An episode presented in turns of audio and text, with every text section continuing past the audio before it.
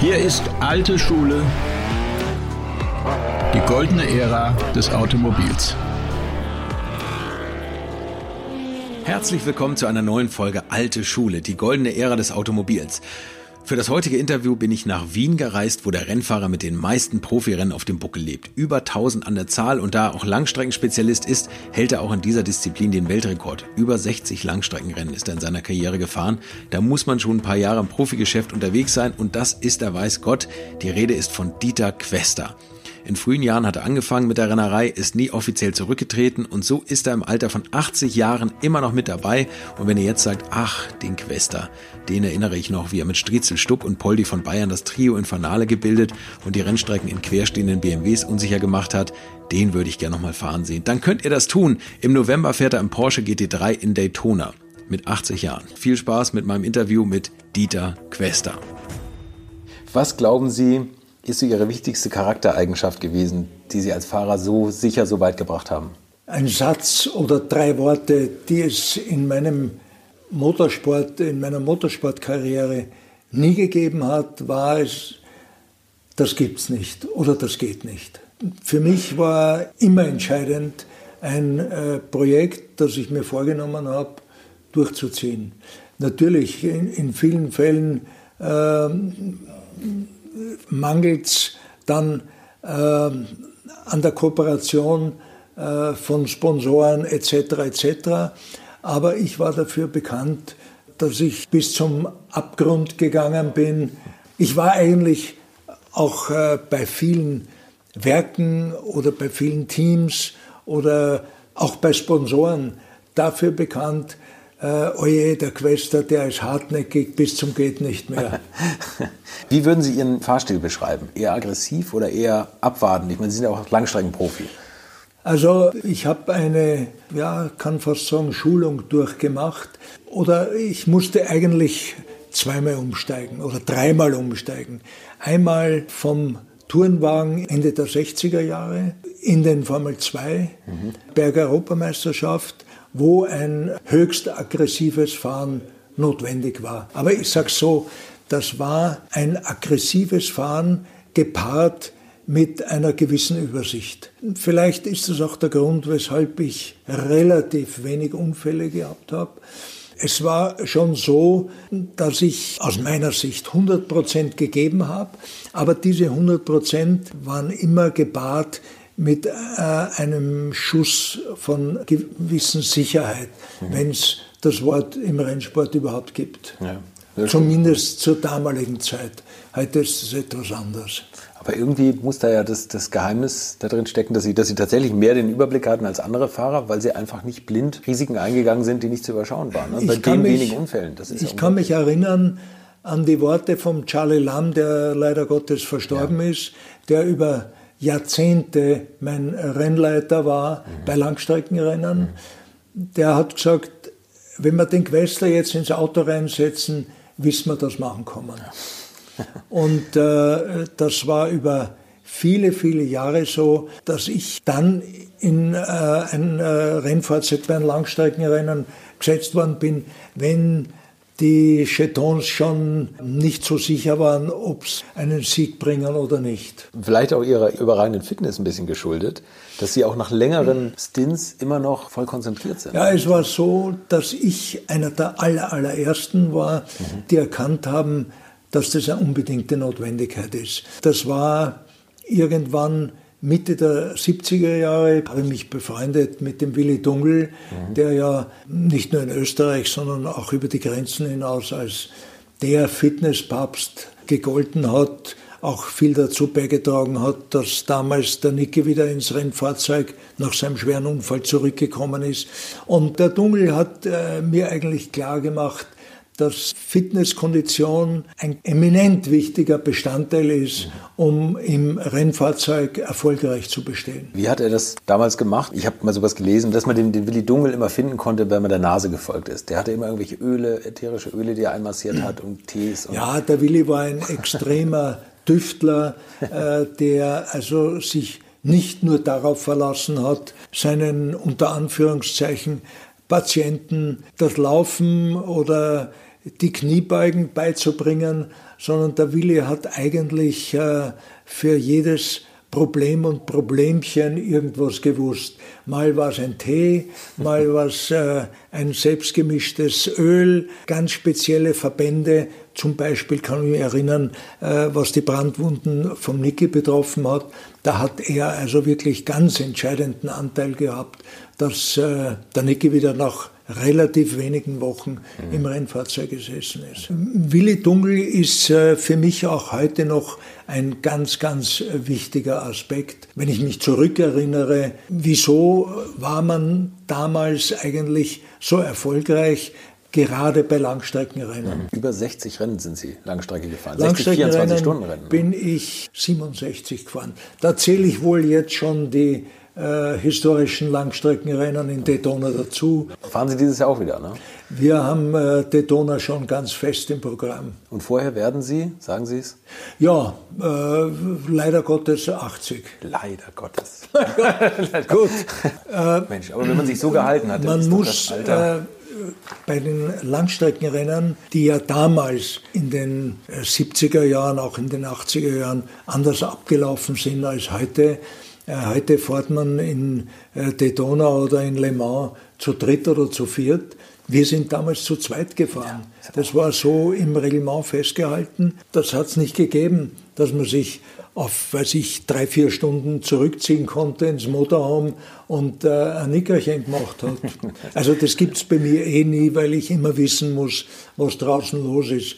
Aber die Langstreckenrennen waren damals wesentlich anstrengender äh, auch heute, wenn die Geschwindigkeiten sicherlich nicht so hoch waren, äh, aber auf der anderen Seite äh, war gerade in Le Mans Ende 80, wo ich den sauber Mercedes gefahren bin, das schnellste Auto, das ich je in einem Rennen gefahren habe, auf der Hintergeraden 386. Das ist unglaublich. Ne? Aber es ist mir damals bei den Langstreckenrennen sehr zugute gekommen, dass ich eine wirklich ausgeprägte und ja, Top-Kondition gehabt habe. Und äh, selbst noch, wenn ich oft, was es gegeben hat, drei Stunden im Auto drin sitzen musste, äh, hätte ich eigentlich nach einer Stunde oder nach zwei Stunden schon wieder den nächsten Turn fahren können.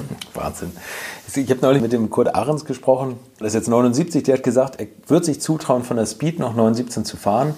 Er hat nur inzwischen so ein bisschen Angst, wenn ihm sowas passiert wie der Reifenplatzer in Era Lessin bei über 300, dass ihm dann das Reaktionsvermögen fehlt. Haben Sie sowas, dass Sie sagen, meine, meine Fähigkeiten haben sich verschoben, ich habe hab jetzt noch besseren Überblick über die Jahre bekommen, aber die Reaktion ist nicht mehr wie beim 30. Also äh, ich äh, muss dazu sagen, ich bin in den letzten Jahren, bin also jedes Jahr jetzt Daytona Classic mit relativ modernen und schnellen Autos gefahren, Alpina B6, ja. äh, Porsche 996 noch nie in eine Situation gekommen, wo ich praktisch meine Reaktion so abrufen musste, um eben eine Situation zu retten.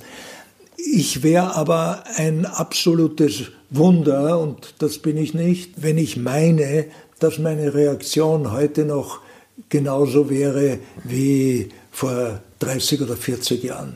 Also das ist sicherlich keine Frage, dass man da ganz bestimmt gewisse Defizite hat. Aber vielleicht ist das die Erfahrung, dass Sie gar nicht erst mehr in solche Situationen kommen, weil Sie alle schon erlebt haben, weil Sie die Strecke lesen können, die anderen Fahrer und sagen, wenn der jetzt nochmal so Mist macht wie in der letzten Runde, dann... Also die Erfahrung ja. hilft mir da sicher sehr, sehr viel, dass ich Situationen meiden kann, in die ein jüngerer Fahrer hineintappt. reinschlittert. Und ja. da kann ich mir natürlich dann irgendwo mit der Erfahrung helfen. Ja. Sie sind weltweit wahrscheinlich der, der die längste Zeitspanne als Motorsportler aktiv war, über 60 Jahre. Äh, nun ist es ja heute immer so, und das erlebt man in jedem Jahrzehnt, in jeder Dekade, dass man sagt, ach, früher war alles besser. Mensch, weißt du noch da. Jeder sagt immer die Autos der 70er Jahre, dann kommen die 80er und in den 90ern sagt man, Mensch, in den 80ern war es toll, in den 2000ern waren die 90er das Beste. Sie haben das alles erlebt. Gibt es eine Zeit, wo Sie sagen, das war für mich die schönste Zeit? Also ich würde äh, in jedem Fall sagen, früher war alles schlechter und nicht besser. Tatsächlich. Sagen wir mal so, ich würde das zweiteilen. Die Atmosphäre im Rennsport war unvergleichlich besser, ja. angenehmer, als es heute der Fall ist. Ja. Aber was die Rennfahrzeuge betrifft, mhm. war es unvergleichlich gefährlicher. Wenn ich mich nur erinnere an den Bergrennwagen, ein Auto, das äh, 400 Kilo hatte, ja. äh, ein bisschen das über Pappe. 400 Kilo, 420 Kilo, das war ein Flugzeug aus äh, dünnen Röhrchen und äh, Plastikhaut drüber gezogen und dahinter eben ein 280 PS Motor. Die Knautschzone waren die Beine. Also das waren so eminent gefährliche Autos. Nur das Gute war, dass man damals nie daran gedacht hat. Mhm. Das ist ihm erst klar geworden nach, äh, weiß ich, 20 Jahren oder nachdem die Autos eben Monocoque-Chassis hatten, dann schon nicht mehr aus Aluminium, sondern aus Carbon. Also alles wesentlich sicherer geworden ist. Die Tanks nicht aus Aluminium zusammengeschweißt ja. worden, sondern flammensichere Gummitanks. Also die Fahrzeuge, ob das jetzt ein Formel 2, äh, auch ein Rohrrahmenauto oder Tourenwagen, die sich auch zusammengeklappt haben wie ein Taschenmesser, also äh, es war damals viel, viel gefährlicher, nur wir waren halt äh, völlig unbedarft und haben da überhaupt nicht dran gedacht wie gefährlich es damals eben war. Weil wir sind gerade, wenn ich beim äh, Bergrennwagen bleibe, in Cesana Sestriere oder am Geisberg mit 240, äh, 250 an einer Felsmauer entlang gefahren. Auf der linken Seite ist es ins Tal gegangen, ungesichert, ohne Leitschienen, 150 Meter. Also das waren Verhältnisse, an die ich mich heute mit Gänsehaut erinnere. Obwohl ich das ja eigentlich bewusst sein konnte, weil ja links und rechts die Rennfahrer alle gestorben sind wie die Fliegen fast. Ne? Ja, ich war vielleicht äh, auch äh, sehr, sehr glücklich, dass ich bei meinen Unfällen, die ich hatte, eigentlich nur oberflächliche Verletzungen erlitten habe. Aber die oberflächlichen Verletzungen äh, auch nicht dazu geführt haben, um mir zu sagen, beim nächsten Mal äh, bei der Situation, ja, lupfst halt das Gaspedal etwas früher oder etwas früher auf die Bremse. Das hat es nicht gegeben. Kommen die Konkurrenten im Spiel Wer näher. bremst, verliert. Können Sie sich an den, an den schlimmsten Unfall erinnern? Was den, den das war ohne Zweifel Le Mans. Le Mans. Äh, mit dem äh, Osella, mit dem 2-Liter-Sportwagen. Äh, wir haben damals ein Reifenfabrikat äh, verwendet, das äh, für das Fahrzeug völlig ungeeignet war. Mhm. Und nach dem dritten Reifenplatzer ist mir das auch klar geworden. Aber wer sagt dann schon, ausstoppen, wir fahren Le Mans nicht. Ich bin damals mit dem Tom Walkinshaw gefahren mhm. und mit einem äh, zweiten Engländer und wir wollten halt die Sache durchziehen. Und im Abschlusstraining ist mir rechts rückwärts der Reifen geplatzt auf der Mulsanne nach der Kuppe, wo das Auto ohne dich schon sehr instabil ist. Ich bin gegen die äh, rechte Seite, gegen die rechten Leitschienen mit Topspeed. Das waren damals bei dem Auto etwa 280. Und das Fahrzeug wurde exakt hinter mir, also vor dem Motor, abgerissen. Ich bin mit dem Vorderwagen ungefähr noch 300 Meter dahingeschlittert und das Heck ist mit Motorgetriebe über die Leitschienen drüber auf die linke Seite in den Wald rein. Also da ist man nur mehr Passagier. Da kann man selbst überhaupt nichts mehr dazu tun. Das ist alles nur mehr Glück. Äh, hatte dieses Riesenglück, dass ich nur Brustkorbprellungen hatte, Peitschenschlagssyndrom und äh, also oberflächliche Verletzungen. Die Sache des Le Mans, äh, der Le Mans-Unfall hätte genauso gut letal ausgehen können. Keine Frage. Ja.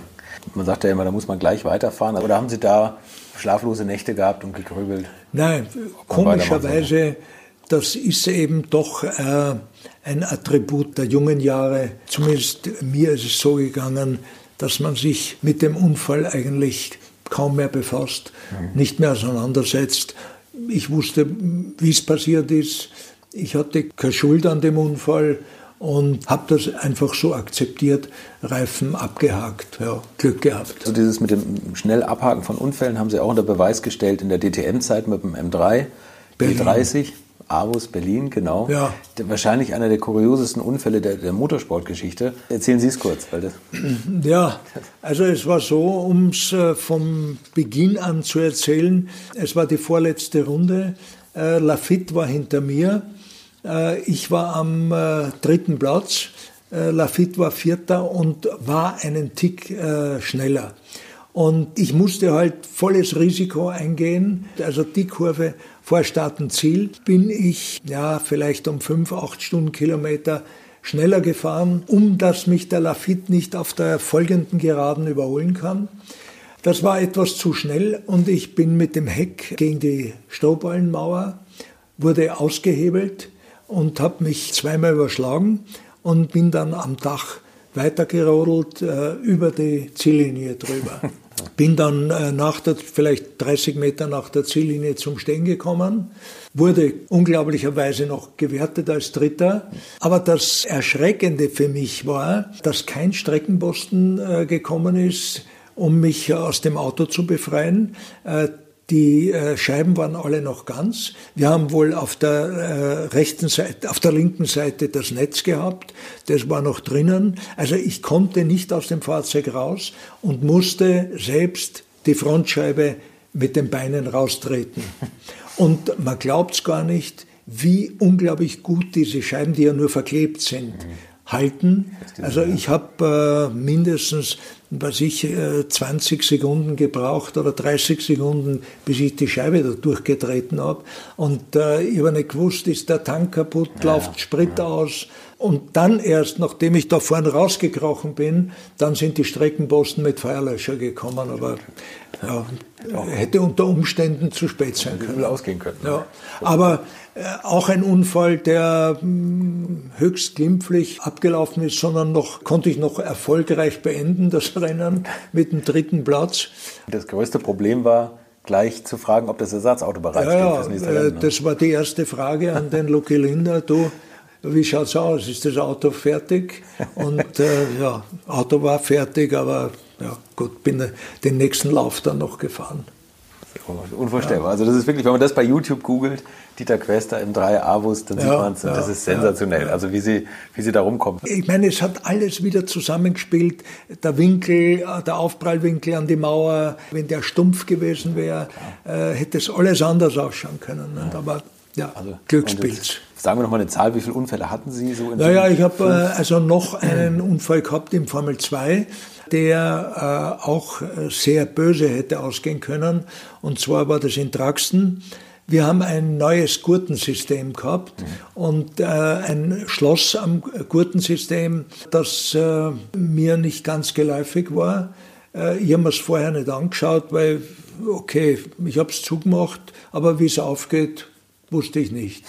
Ich habe mich äh, überschlagen, bin in äh, einem Graben zu liegen gekommen, wo praktisch äh, genau der Kopf und der Überrollbügel hineingepasst hat. Sprit ist langsam aus dem Tank geronnen.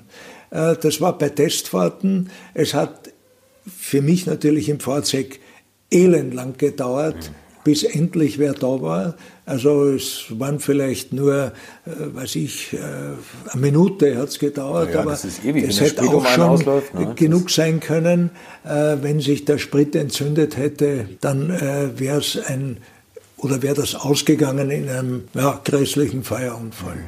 Ja.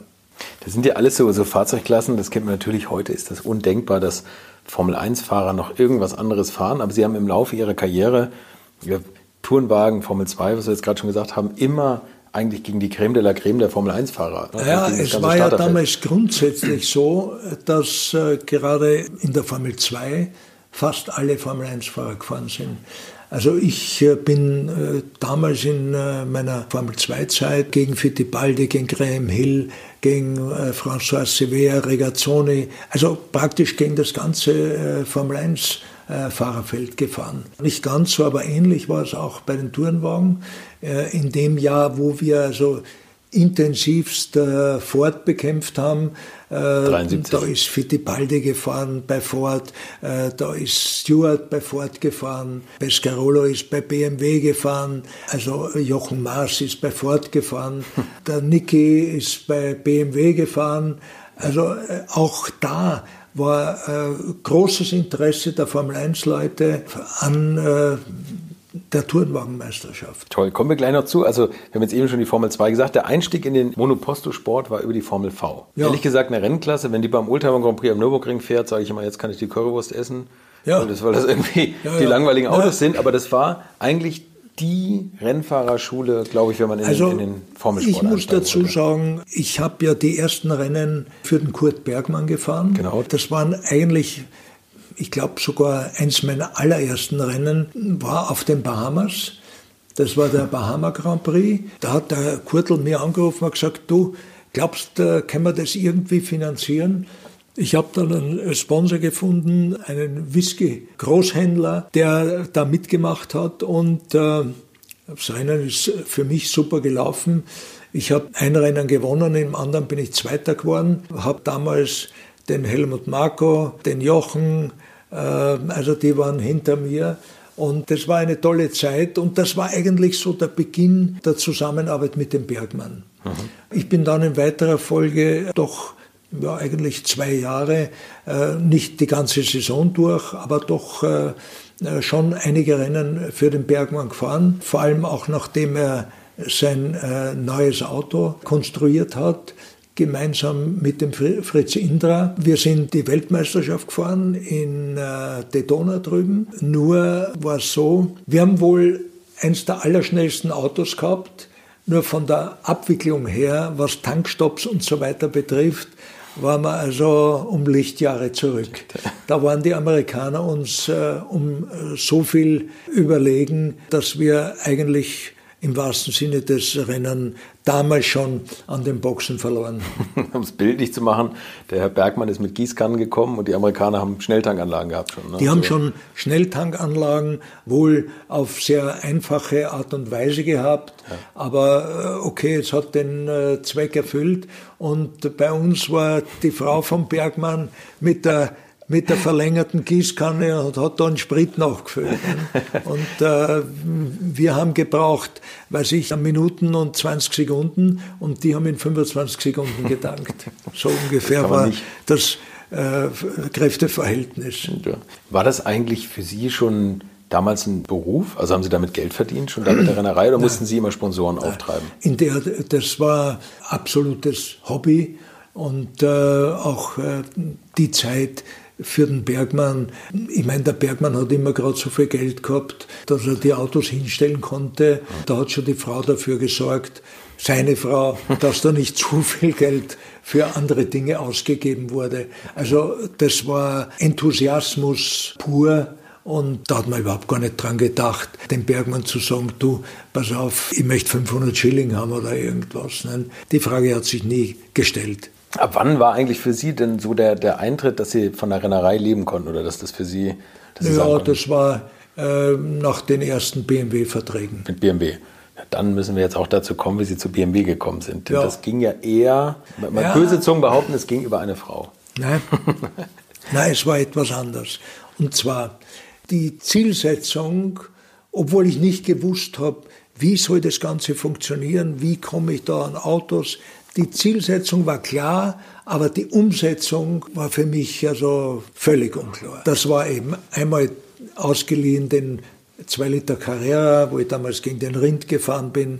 Dann habe ich mir vom Franz Albert, der hat einen Sportwagen gehabt mit einem Porsche-Motor, auch den einmal ausgeliehen, bin ich am Berg gefahren. Also da hat es so verschiedene Möglichkeiten gegeben, wo ich andocken konnte und habe mir da auch langsam einen, ich sage nicht Namen, sondern einen Ruf selber fabriziert, der ja gar nicht so übel war. Das Vertrauen hat man aufgebracht, mir ein Auto zu leihen. Und weil man auch die Hoffnung gehabt hat, der Quester könnte vielleicht sogar gewinnen damit. Also das heißt, Bevor es äh, so weit gekommen ist, was BMW betrifft, habe ich in Erfahrung gebracht, dass BMW Autos verkauft aus der abgelaufenen Saison. Und zwar, da war ein Auto dabei, das der Hane gefahren hat, ein 1800er Teaser und äh, ein zweites Auto, ich weiß nicht, wer dieses Auto gefahren hat, aber das waren Ex-Autos, äh, Werksautos. Und ich habe mich damals erkundigt, was so ein Auto kostet. Das Auto habe ich dann letztlich um 5000 Mark erstanden. Und mit diesem Fahrzeug habe ich dann die österreichische Meisterschaft gewonnen und da ist dann parallel das, was Sie angeschnitten haben, äh, ins Spiel gekommen. Hubert Hane war damals die absolute Nummer eins bei BMW, ja, ja. Ne, der Fahrer. Also das war so ein Meisterauto. Und die Saison haben sie aber noch selber finanziert. Aber null Unterstützung mit Sponsoren. von BMW. Nur, nein, null. Also die haben erst gar nicht gewusst, wer kauft denn das Auto überhaupt. Okay. Null Unterstützung gehabt. Ich habe wohl, kann ich mich noch erinnern, eine Listen gehabt von einem gewissen Ingenieur Stulle, Würdet ihr eigentlich auch so gerne wie ich manchmal neue Länder mit einem Oldtimer erkunden, aber ihr scheut euch die lange Anreise auf Achse oder die teuren Transportkosten? Dann gibt es eine der coolsten Alternativen, von denen ich bisher gehört oder in zahlreichen Artikeln gelesen habe. Und das sind die Eckis Oldtimer Rally Reisen durch Costa Rica luxuriöse zehntägige Urlaube und zwar in Minigruppen mit Oldtimern, die ihr vor Ort aussuchen könnt. Und nein, mir hat die Sonne nicht den Kopf zerbraten und ich rede jetzt auch nicht vom schättrigen Ford Fiesta der Billo Autovermietung. Ihr habt die Wahl zwischen zum Beispiel Mercedes SL, Porsche 911 oder Range Rover Classic. Und das ist sowas von cool, denn es sind immer maximal vier Autos inklusive Servicefahrzeug unterwegs und es geht natürlich nicht um Geschwindigkeit, sondern einfach nur darum, auf entspannte und ganz wunderbare Art und Weise Land und Leute zu erkennen erkunden und es ist ein Urlaub, also gibt es auch Strandtage. Und wer schon mal in Costa Rica war, der weiß, dass es ein sicheres Reiseland ist mit grandioser Flora und Fauna, mit Vulkanen, Regen und Nebelwäldern und irren, irren Stränden. Und mit den Fotos könnt ihr auf Instagram noch die Freunde zu Hause richtig neidisch machen. Ist ja auch nicht ganz unwichtig heutzutage. Schaut es euch auf jeden Fall mal im Netz an. Und als ich das erste Mal auf der Seite war, konnte ich es gar nicht glauben, dass jemand sowas organisiert. Und dann braucht man noch nicht mal den eigenen Klassiker schmutzig zu machen und mit Rain Range Rover oder R107er SL die Landschaft erkunden. Es könnte schlimmer kommen. Es gibt übrigens verschiedene Routen. Mein Tipp wäre die La Carrera Costa Rica und auf der Route werdet ihr mich früher oder später mitfahren sehen. Das garantiere ich euch. So, jetzt hört ihr hier noch die Webseite und da gibt es eine ganz einfache, nämlich rally-rally.com. Und ganz wichtig, Rally wird hier R-A-L-L-Y geschrieben rally-rally.com. Am besten gleich draufklicken, Seite abspeichern und möglichst schnell buchen, denn es sind kleine Gruppen und Inga und Ingo, die das organisieren, sind wirklich mega nett und Ingo ist auf mich gekommen, weil seine Mitfahrenden immer alte Schule hören.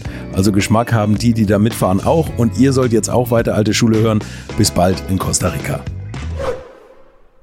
Äh, der damals äh, Renningenieur war. Und da ist drauf gestanden, Reifen, Dunlop Racing grün, Dunlop Racing gelb äh, bei Regen und Zündkerzen so und so. Also das ist da drauf gestanden auf dem Zettel. Und das war praktisch das Vermächtnis, das ich vom BMW mitbekommen habe für die österreichische Meisterschaft die ich gewonnen habe äh, mit dem BMW. Und in der Folge dann habe ich einen Werksvertrag bekommen. Ja, Wahnsinn. Manchmal muss man einfach so ein Risiko eingehen. Und sind Sie da selber zu den Strecken gefahren mit dem Auto hinten drauf? Es ist halt eines, das äh, muss man natürlich auch sagen. Klar war es so, dass ich Risiken eingehen musste, aber das waren Peanuts. Ja, Weil heute, ich habe ne? damals äh, für einen Reifen bezahlt, äh, 200, ich glaube, ich kann mich noch erinnern, weil wir da vor kurzem erst nachgeschaut haben, 250 Schilling für einen Reifen, für einen Racing-Reifen von Dunlop bezahlt. Also um 1000 Schilling habe ich einen Satz Reifen äh, gehabt, 160 Euro. Heute zahlt man für einen Satz? Für einen Reifen, äh, für einen Satz 2000 Euro. Auch wenn ich alles in eine gewisse Relation setze, war es unvergleichlich billiger. Hm. Abgesehen davon sind wir damals, bin ich mit dem Rennfahrzeug bei Achse zu Rennen gefahren, naja, mit den Rennreifen drauf. Haben wir erst dann äh, nach dem zweiten oder dritten Rennen einen Anhänger angeschafft und äh, bin mit einem Peugeot 404, das ist alles noch bei mir so abgespeichert, als wäre es gestern gewesen, zu Rennen gefahren. Also Sie haben da schon auf sich aufmerksam gemacht, wahrscheinlich auch bei BMW. Hubert ja. Hane hat gemerkt, da wächst neue Konkurrenz heran, jetzt wird es eng für mich. Aber es gibt natürlich immer noch diese Geschichte, es ist ja ein unglaublicher Zufall, dass Sie Juliane kennengelernt haben, Ihre ja. spätere erste Frau. Erzählen Sie, wie es dazu gekommen ist. Das, äh, das war eigentlich, äh, ich wusste gar nicht, wer sie ist. Ich habe sie am Wörthersee kennengelernt, auch durch einen Zufall, weil ich äh, die Leute, bei denen sie gewohnt hat, waren Verwandte von ihr. Und äh, er war äh, Tontaubenschütze, also ihre Tante war es und er war Tontaubenschütze und ich habe ihn äh, beim äh, Tontaubenschießen kennengelernt. Also ich selber habe nicht geschossen, bin aber damals äh, mit Freunden dabei gewesen. Und äh, so habe ich sie kennengelernt. Also äh, völlig unabhängig vom Motorsport. Ja, dann habe ich mich, äh, um ein äh, bisschen Aufsehen zu erregen oder mich in eine gewisse witzige Rolle zu bringen, habe ich mir als Kellner verkleidet und habe dort dann serviert. Äh, es hat nicht lange gedauert, bin ich aufgeflogen. Also okay. Das war klar. ja, ja, ja, ja. So, und diese Juliane? Also es war, äh, damals war, wie auch im, im äh, Sport, egal was es war, es war mir also kein Mittel zu schade, um äh, nicht irgendeine Blödheit zu unternehmen.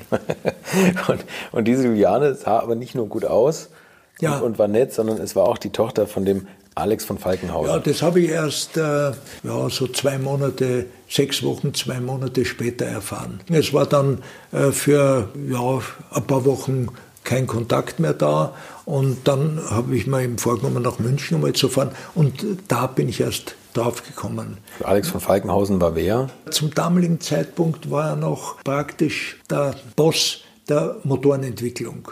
Er ist dann gewechselt in die Rennabteilung. Ich habe dann äh, nach äh, dem Sieg in der österreichischen Meisterschaft, ein paar Auslandrennen bin ich gefahren, also Bergrennen in Triest und äh, äh, ja, dann eben international eben diesen äh, Europameisterschaftslauf und äh, ja, habe also einen Vertrag für die Turnwagen-Europameisterschaft bekommen, der aber nur sehr kurzfristig war.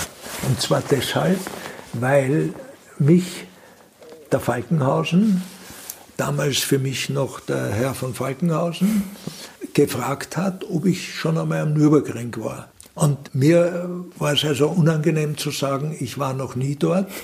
Und habe gesagt, ja, ja, war ich. Wird schon nicht so schwer sein, da ja, rumzukommen. Ne? Ja, okay. Die haben mich dann mit einem Mechaniker, mit dem Klaus Mirsch, raufgeschickt zum Nürburgring zu Dämpfereinstellungen auszufahren. Und ich bin vorher vielleicht drei oder vier Runden äh, mit dem PKW herumgefahren und habe nur gesagt, oh Gottes Willen, auf was habe ich mich da einlassen? Und äh, ich meine, das war schon vorher programmiert. In der ersten Runde habe ich schon einen Unfall gehabt. Bin rausgeflogen und ja, die haben dann das Auto geholt, hat übel ausgeschaut. Und der hat mir schon gesagt, du, wer ruft jetzt bei BMW an? Sag Beim Schwiegervater. Du, ja, rufst du an? Sagt er, nein, ich rufe nicht an. Ja, ja also habe ich anrufen müssen und der hat mich gleich, das erste war, na, wie geht's? Wie, wie schnell seid ihr? Seid ihr, ja, weißt du es, oder wissen Sie, bei Sie noch gewesen, da ist Folgendes gewesen. Ja, was war eigentlich? Naja, ähm, äh, in der Kurve, also auf jeden Fall, bis ich das einmal heraus hatte, dass das Auto nicht mehr existiert und dass ich rausgeflogen bin, ja, ich habe nur mehr Peng gehört. Vier Tage später habe ich ein Schreiben vom BMW bekommen. Annulliert. Der Werksvertrag. Ja, also ich bin dann weitergefahren mit meinem Auto, den wir umgerüstet haben auf den 2000er. Es hat ja dann den 2000er Diesel gegeben. Das war wohl nicht äh, ganz legal, was wir da gemacht haben, weil das Basisauto ein 1800er war und kein 2 Liter war. Der Einzige, der das gewusst hat, der hat das sofort erkannt, war der Josef Schnitzer. Der ist ja selber gefahren und hat gesagt, pass auf, du, ich sag dir eins, ich weiß genau, was du für Auto fährst. okay. Ja, also ich bin dann noch weiter äh, mit dem Auto gefahren, mehr oder weniger erfolgreich. Und im Jahr darauf habe ich noch einmal einen Werksvertrag bekommen nachdem die Saison eigentlich ganz gut wieder abgelaufen ist. Und das ja, gehört auch wieder dazu. Das Glück, das ich hatte, dass ich die Meisterschaft gewonnen habe in dem Jahr. Es ist aber nicht bescheiden vom Glück zu reden, zweimal die Meisterschaft ja, zu gewinnen. Okay. Das ja, vielleicht ein bisschen können dabei gewesen sein. Ich hätte ja hätte einen Unfall geben können, weil einen zweiten hätte ich mir dort nicht mehr leisten können. Aber es gab von Schnitzer keine Protestnote Nein, dass der Motor nein, nicht egal war. Da kann man mal sehen, wie fair die waren. Ne? Ja, ja. Aber Sie haben es ja nachher gedankt mit vielen Siegen, die Sie für Schnitzer auch eingefahren. Richtig. Also ja, ich habe mich, ich hab mich rehabilitiert. ja, genau. Und 1972 ging es dann weiter. Jochen Nerpasch wird Rennleiter. von BMW, ja. kam von, von Ford. Wobei äh, für mich ich habe ein Distanzverhältnis gehabt zu ihm, mhm. Äh, weil ich ihn halt kaum gekannt habe. Okay, wer waren damals so Ihre, Ihre wichtigsten Ansprechpartner? Äh, naja, dann schon natürlich, nee. dann schon, weiß ich, ein halbes Jahr oder drei Monate da war, dann äh, klarerweise war äh, der Nerpasch mein Ansprechpartner. Ne? Okay. Aber es hat damals äh, also drei, vier Leute gegeben bei BMW in der Rennabteilung, die wohl dem Nerpasch unterstellt waren, aber die für mich Ansprechpartner waren. Okay. Ich glaube aber, der Jochen Nerpasch war dafür verantwortlich, dass da so eine gewisse oder stärkere Professionalität naja, in den Sport kam. Ja, ja, er hat das auf ein völlig anderes Niveau hat er das gebracht. Das, äh, schon angefangen beim Briefpapier über Bekleidung äh, der Mechaniker, mhm. Bekleidung der Fahrer, Fitnesstraining und, und, und. Also das ist alles dann gekommen. Ne? Wie, wie, war da das Leben als, als Rennfahrer für BMW? Also das, naja, wie, wie sah so eine, so eine Woche aus? Also Sie sind ja Rennen gefahren? Ja, es war, also nachdem der Nährpasch dort war, ist natürlich schon eine ganz andere Art Herangehensweise, auch von den Fahrern her. Mhm. Weil das war einfach nicht mehr möglich, dass man dann zu einem Mechaniker gesagt hat, du, pass auf, ich möchte den äh, Stabi weicher haben, sondern das ist alles strukturiert worden und auch was die Fahrer betroffen hat, haben wir dann Strukturen vorgefunden, an die wir uns halten mussten. Also das war schon der Beginn einer Professionalität, die einfach notwendig war im Rennsport. Weil bisher äh, war die Professionalität nicht gegeben, weil das Geld nicht da war. Mhm. Wir, wir hätten es auch gern anders gemacht, aber das war unmöglich. Also professionell ist es geworden, wie der Jochen bei BMW war, das ist keine Frage. Und ähm, ja, dann, dann sind weil Sie da auch. Da hat er halt sehr viel auch schon mitgenommen vom Ford. Ne? Das war natürlich auch so ein Stich ins Herz von Ford, dass der dass der Jochen Nerpasch dann ja. zu BMW gewechselt ist. Und das ja. hat ja diese ganze Konkurrenzsituation noch mal ein bisschen befeuert, die ja dann gemündet ist in dem Tourenwagenjahr 1973. Ja. Ford ist mit dem Ford Capri angetreten. Es gibt noch einen äh, für mich ganz, ganz wichtigen äh, Sidestep. Und zwar, ich bin 72 oder ich wurde verpflichtet, in Zolder für den Schnitzer zu fahren. Ein Coupé. Klarerweise waren dort die Ford, die Hausherren äh, mit dem Solaroach. Dann ist der Mars gefahren, drei Capri haben es eingesetzt und ich mit dem Schnitzer BMW. Und das war ein Fight, wie ich ihn selten später bei einem Turnwagenrennen erlebt habe. Und da ist es wirklich, was damals nicht so oft der Fall war, um Zehntelsekunden gegangen und ich habe dieses Rennen gewonnen. Das war also der erste große Erfolg in der Turnwagen-Europameisterschaft war das für den Schnitzer. Also die waren natürlich alle total happy und Nerpasch war damals noch Rennleiter bei Ford. Und okay. das hat mir natürlich ganz besonders geschmeckt. Wisst ihr gleich, was er vorfindet, als er gekommen ist. Aber, und dann kam dieses besondere Jahr 1973, die Rennsport-Europameisterschaft, wo richtig Druck auf dem Kessel war. Also das große ja. Duell Ford gegen BMW. Da hatte BMW hatte, glaube ich, Harald Menzel als den, ja. den Hauptfahrer oder so ins Feld geschickt und, und äh, Hans Heyer ist den Capri RS gefahren. Und ja. das war, glaube ich, so das Zentrum dieser ganzen Kämpfe. Ne? Ja, also ich muss dazu sagen, also bei ausgesuchten Rennen, zum Beispiel in Silverstone oder am Nürburgring, da wurden dann schon ordentlich die Klingen geschliffen. Ford hat drei Autos eingesetzt, BMW hat drei Autos eingesetzt.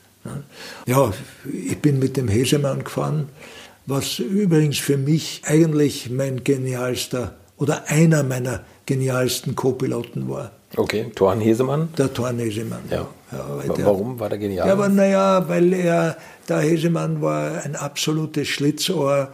Als Co-Pilot hätte ich mir kaum einen besseren wünschen können, obwohl ich mit, äh, wir haben es letztes Mal aufgelistet, man glaubt es gar nicht, in meiner Karriere 48 verschiedene Co-Piloten hatte. Also äh, ja, aber das 73er Jahr war, da ist gefeitet worden, aber da ist auch die Marke komplett, also die, sind die Werke komplett dahinter gestanden. Mhm. Das ist gepusht worden, aber es war auch ein Riesenfight, das muss man sagen. Grace Amon, ein Stuck, ein äh, Stewart, ein Fittipaldi, alle damals im 73er Jahr im Turnwagen gesessen. Ja, eine irre Zeit, wenn man da dabei war. Ne? ja, es war, äh, es war ein, ein, das 73er war ein tolles Jahr.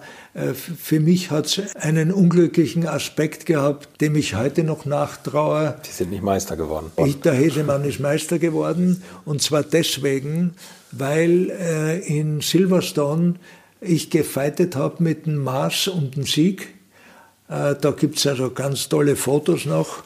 Und ich bin dann in Führung gelegen mit, weiß ich, zwei Sekunden und dann ist mir der Sprit ausgegangen. Mhm. Ja, die haben mich zum Nachtanken reingeholt, haben zu wenig befüllt und das ist, weiß ich, um vier Liter vielleicht gegangen, fünf Liter. Sonst wäre ich Meister geworden. Ja. Wie geht man danach mit so einem Team um? das viel naja, ich, also von mir haben sie immer alle versteckt, wenn sowas passiert ist. Weil ich war also in, in meinem Zorn nicht sehr milde. Ja. aber hat es Konsequenzen gehabt? Na, das ist halt ein Rennen, ein Sportunfall. Ne? Man verliert als Team, man gewinnt als keine Team. gehabt, aber also ich war sowas von stinksauer, weil ja, ich klar. wusste, dass die Europameisterschaft damit dahin war. Mhm. Ne? Mhm. Ja, ich habe mit dem Nerbasch, glaube ich, drei Wochen nichts gesprochen und äh, mit Martin Braungart, der damals für die Technik verantwortlich war. Ja. Ich habe gelitten unter der Geschichte, habe es aber auch jeden merken lassen, dass ich leide. okay, schließen wir das Jahr jetzt ab, nicht, dass der alte Zorn wieder ja, hochkommt. Ja. Ähm, Sie sind 1974 einmal Formel 1 gefahren. Ja. Das war für Surtees. Das war auf dem, dem Surtees. Wir haben im Vorfeld der äh, des Formel-1-Rennens haben wir alle gefeitet um einen Platz in einem Formel-1. Der Koenig, der Marco und ich habe dann Geld von Austria Tabak bekommen. Mhm. Es ist wohl äh, der Koenig auch gefahren, ich glaube auf einem Brepheim, der war ja nicht sehr besonders war, also auch mein äh, Surtees war kein Top-Auto, aber es war so, dass ich, äh, muss ich sagen, gut über die Runden gekommen bin. Ich habe das Rennen beendet. Dort sogar noch eine ganz lustige Begebenheit gegeben. Ich habe im Training äh, Dampfblasenbildung gehabt und äh, musste damals noch in der Schikane, die es jetzt nicht mehr, mehr gibt, stehen bleiben. Das war auf dem Österreichring, ne? Am Österreichring, genau. damals ja, Österreichring, ja. ja. Bin also am fahrbaren Rand, was heute undenkbar ist, stehen geblieben bin zu einer Getränkebude und habe gebeten um ein paar Flaschen kaltes Bier. Und habe das Bier drüber über die Benzinpumpen Während das Training noch lief. Während das also, Training noch gelaufen Die anderen sind vorbeigefahren und der Quest hat Benzin, äh, hat, hat, hat Bier übers Auto war, gekippt. Nein? Und ich schütte da Bier drüber, über die Benzinpumpen. Aber bin weitergefahren dann. Äh, aber ich meine, das nur nebenbei, was damals alles möglich war. Ja, das ist unglaublich. Also das war aber Ihr Preis für die Formel 1, ne? zwei Flaschen Bier. Ja, ja. Das mussten so Geld mitbringen. Ja, ja. So, und dann sind Sie gefahren, aber das, das Auto, eigentlich war der Surtees ja eher instabil. Ne? Naja, es, das Auto, also ich sage mal so, das Auto war damals für mich, für das erste Rennen, äh, das war nicht so schlecht, äh, wobei der Surtis zu mir gesagt hat oder zu meinen Sponsoren, weil wir ja schon gewusst haben, wie das beim Surtis läuft, er bringt nur zwei Autos mit. Mhm. Dann hat er vier Autos dabei gehabt. Eins für den Chabui, eins für den Bell, na drei Autos waren es. Eins für den Bell und eins für mich. Mhm. Aber, ja, aber wir, nur Mechaniker für zwei Autos. Na, natürlich. Ja. Und wir wussten ja, wie es finanziell um den Surtis bestellt war. Okay, äh, Rennen, ich bin damals siebter oder achter geworden, ich kann mich jetzt nicht mehr erinnern. Ich habe mit dem Surtis einen Vertrag gemacht für drei weitere Rennen. Das war Monza, Watkins Glen und Mosport für diese drei Rennen. Und ich habe am Abend ein Interview gehabt im Fernsehen und äh, habe den Surtees nicht bösartig, aber mm, das ist mir halt so gerade in den Sinn gekommen, als Schlitzohr bezeichnet.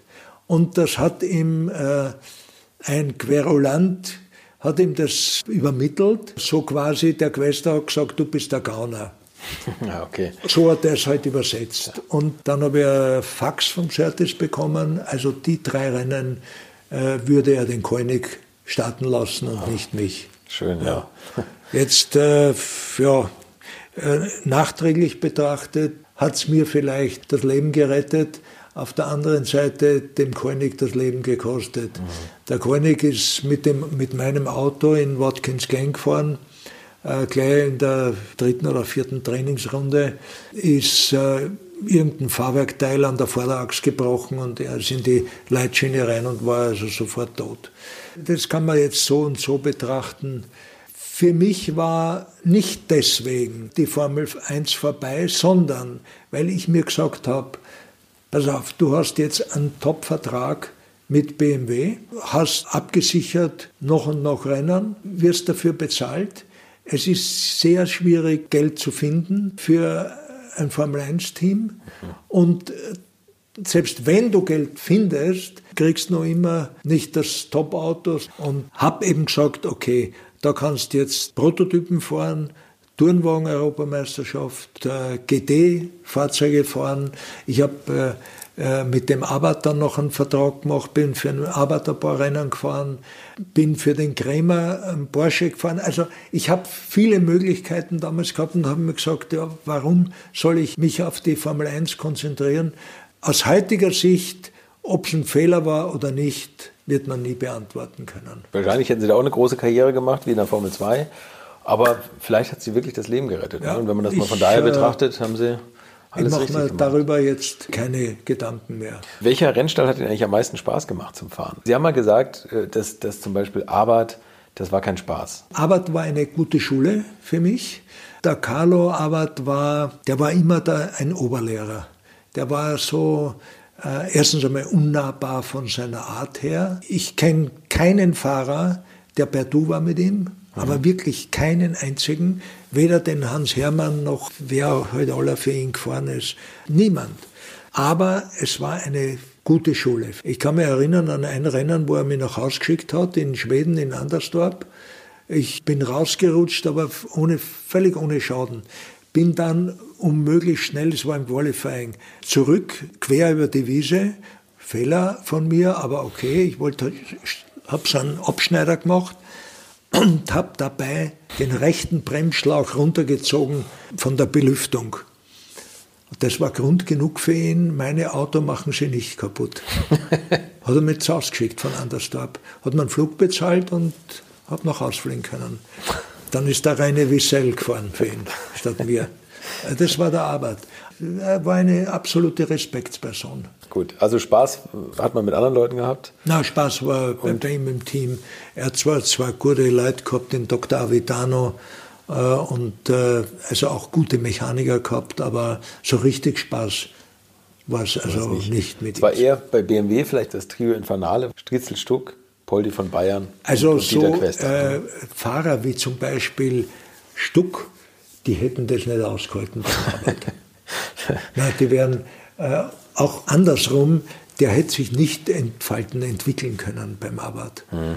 Weil der äh, auf sowas überhaupt nicht gestanden ist. Also so wie wir in der Art waren, wenn wir zusammen waren, das wäre tödlich gewesen für eine Arbeit. Das glaube ich. Kann man da ein bisschen was erzählen? Also mit dem, mit dem Striezelstuck haben Sie ja wilde Sachen erlebt, um es mal ja, sicherlich. Naja, also ich meine, so professionell wir gefahren sind, so sehr haben wir die äh, Situationen äh, bezüglich Scherze und Streiche ausgenutzt. Es gibt, es gibt eine Geschichte, Sie haben sich, glaube ich, immer in St. Moritz vorbereitet auf die kommende Saison mit Fitness. Ja, also ich habe mit dem Harald Groß zusammen, wir haben unterschiedliche äh, Domizile gehabt, wo wir äh, gewohnt haben. Und wir haben einen Treffpunkt gehabt in der Früh um 8 Uhr im Kraftraum. Und wer zu spät gekommen ist, musste 10 Franken bezahlen. Pro Minute 10 Franken, ja. Harald hat zu mir gesagt, pass auf, wir, die einzigen, die noch ohne Strafe durchgekommen sind, sind eigentlich wir. Und das hätte er nicht sagen sollen, denn am nächsten Tag haben wir unser Auto, 25 äh, Grad minus gehabt, haben wir unser Auto nicht gefunden. Es war mein Auto, ein äh, VW-Variant, glaube ich, war es, ja. Und wir haben dann weiter unten, dort wo ich gemeint habe, äh, wo ich ihn geparkt habe, ist so ein unförmiger Eisklumpen gestanden. Ich meine, man muss sich diese Arbeit vorstellen, aber okay, das war Stuck. Ähnlich wäre es auch mit dem Gerhard Berger gewesen. Ich möchte euch noch meinen Partner dieser Folge vorstellen und das ist die Firma Kali. Und die machen etwas, wovon ich lange geträumt habe, nämlich immer, wenn ich mal wieder große Rechnungen für kleine Arbeiten am Auto präsentiert bekommen habe. Ich erinnere mich da an meinen Wunsch, bei einem früheren Fahrzeug einige Programmierungen wie Blinkerbestätigung beim Abschließen und so weiter ändern zu lassen. Ich bin fast hinübergekippt bei den Preisvorstellungen des Händlers. Fehlercodes sind auch so eine Sache, wo man vielleicht gerne mal selbst draufschauen würde und nicht zuletzt werden über immer mehr Sensoren am Auto immer immer mehr Daten erfasst und dafür gefühlt immer weniger Infos an den Fahrer weitergegeben. Auch unfair. Oder habt ihr noch ein Ölthermometer oder das Manometer für Öldruck im Armaturenbrett? Ich nicht. Kali ist da der Problemlöser eurer Wahl. Damit habt ihr die komplette Transparenz über den Zustand eures Autos und holt euch die volle Kontrolle über euer teuer bezahltes Fahrzeug endlich wieder zurück. Als täglicher Begleiter liefert Kali euch die Fehlerdiagnose in Herstellerqualität, Auslesen und Löschen von Fehlercodes, Auslesen und Aufzeichnen von Motor-Live-Daten, sogar mit Referenzwerten zum besseren Verständnis, Freischalten von versteckten Funktionen, bei denen man auch manchmal staunt, was das eigene Auto eigentlich alles kann. Ihr benötigt nur einen Wagen mit OBD2-Stecker und die Funktionen von Kali variieren je nach Hersteller. Aber wenn man mal in die Liste schaut, dann findet ihr alle üblichen Verdächtigen wie natürlich BMW, Mercedes, Porsche, Toyota, Volvo, Land Rover, Opel, Peugeot, Skoda, VW, Mini und viele, viele Marken mehr. Alles lässt sich bequem über eine iPhone- oder Android-App steuern. Es gibt eine kostenlose Version, mit der ihr Basisfunktionen nutzen könnt und eine Lizenz speziell für eure Automarke oder bei Interesse auch für alle Automarken. Und wenn ihr jetzt 15% sparen wollt, dann nutzt den Gutscheincode Alte Schule in einem Wort geschrieben. Einfach Alte Schule bei der Bestellung im Gutscheinfeld eingeben oder klickt auf den Link in den Show Notes, damit der Code automatisch angewendet wird. Alle Infos zu den Marken, zu Funktionen und Preisen findet ihr im Netz unter www.mykali.de. Kali wird mit C geschrieben. Und wie gesagt, den Link zum Rabatt auch nochmal bei mir in den Show Notes. Der war nicht anders. Und die haben das Auto mit 100 Rollen Klopapier umwickelt und dann, das muss man sich geben lassen, haben sie von der, quasi von der Stadtverwaltung so einen, einen, einen Gießwagen sich organisiert oh und haben den Wagen mit Wasser übergossen. Da war so eine Eisschicht drauf. Ja. Wir kommen zu dem Auto, haben dann ja, entdeckt, das ist, da drunter ist mein Auto hat der Harald gesagt, nein, nicht mit uns. Und wir haben, gut, das Dach musste ich neu lackieren lassen. Schiebedach hat er gehabt, ja. haben dort aufgeschnitten, wo das Schiebedach war, haben äh, das weggeräumt. Der Harald ist gestanden im Auto drin, hat mir immer gesagt, links, rechts, links, rechts, geradeaus. Und so sind wir äh, und sind zurechtgekommen. Ja. Ja, die sind, haben natürlich gebrüllt, wie sie uns kommen gesehen haben, wie im Militär mit dem Panzer raus oben. Ja. Mit dem Eisklumpen. Ja. Wahnsinn. Ja, Geschichten hat es ohne Ende gegeben. Gibt es inzwischen noch Mietwagenfirmen, wo Sie noch ein Auto bekommen? Bei mir weniger. Also wir haben einen Mann bei uns in der Truppe gehabt, der absolut keinen Mietwagen gekriegt hat. Das war der Thornhesemann. Der hat in äh, Sizilien bei der Targa Florio einen Mietwagen, erst einmal unverschuldet, aber er hat sich aber relativ wenig draus gemacht, äh, über einen Abhang runterlassen, 40 Meter oder 50 Meter. Da kann er wohl nichts dafür. Bremsen nicht, naja, kann er schon was dafür. Bremsen nicht angezogen, Auto ist dann unten gelegen. Und, aber unabhängig davon, denn der ist jedes Rennen wo er Mietwagen, mit einem Mietwagen hingefahren ist, ist er 50 Runden auf der Rennstrecke gefahren und mit einem Leinwandschlappen hat er das Auto abgegeben. also der hat keinen Leihwagen mehr bekommen. Okay. Der war bekannt aber, dafür. Aber was, was ich mal von Gerd Berger gehört habe oder gelesen habe, dass das relativ en vogue war bei Ihnen, auch immer als Beifahrer die Handbremse anzuziehen an irgendwelchen ja, Stellen. Ja, das war der, das war der Gerhard. Der Gerhard hat äh, mir die, das war ja, er hat die Bremsen so in Brünn. Zu der Zeit noch, wo äh, das noch zum Ostblock äh, gehört hat. Und ja. damals hat er die Polizei so null Verständnis gehabt für irgendwelche äh, Geschichten. Und der Gerhard hat drei, hinter uns schon die Polizei, weil er drei, vier Mal die Bremse angezogen hat. Sie sind gefahren? Ich bin gefahren, ja. ja okay. Räder blockiert hat. Mhm. Und ich habe gesagt, Gerhard, hinter uns ist die Polizei. Sag, sagt er, ah, hinter uns die Polizei, okay. Bleib kurz einmal stehen. Ich bleib stehen. Gerhard nimmt den Schlüssel, zieht ab, schmeißt ihn raus beim Fenster, steigt aus und sagt, wir sehen uns dann im Hotel. Ich bin dort gestanden ohne Zündschlüssel, Polizei hinter mir, war eine üble Geschichte. Wie, haben Sie sich daraus gerettet? Naja, zahlen habe ich müssen. Ne? Also okay. Ja. Aber ich habe mich dann revanchiert beim Gerhard. Wir sind nach Hause gefahren und äh, da gibt es, er ist mit mir gefahren im Auto. Ungefähr am halben Weg zur Grenze nach Österreich ist ein See, äh, ein Stausee. Und äh, diesen Stausee hat man zum damaligen Zeitpunkt ausgebaggert bei der Brücke.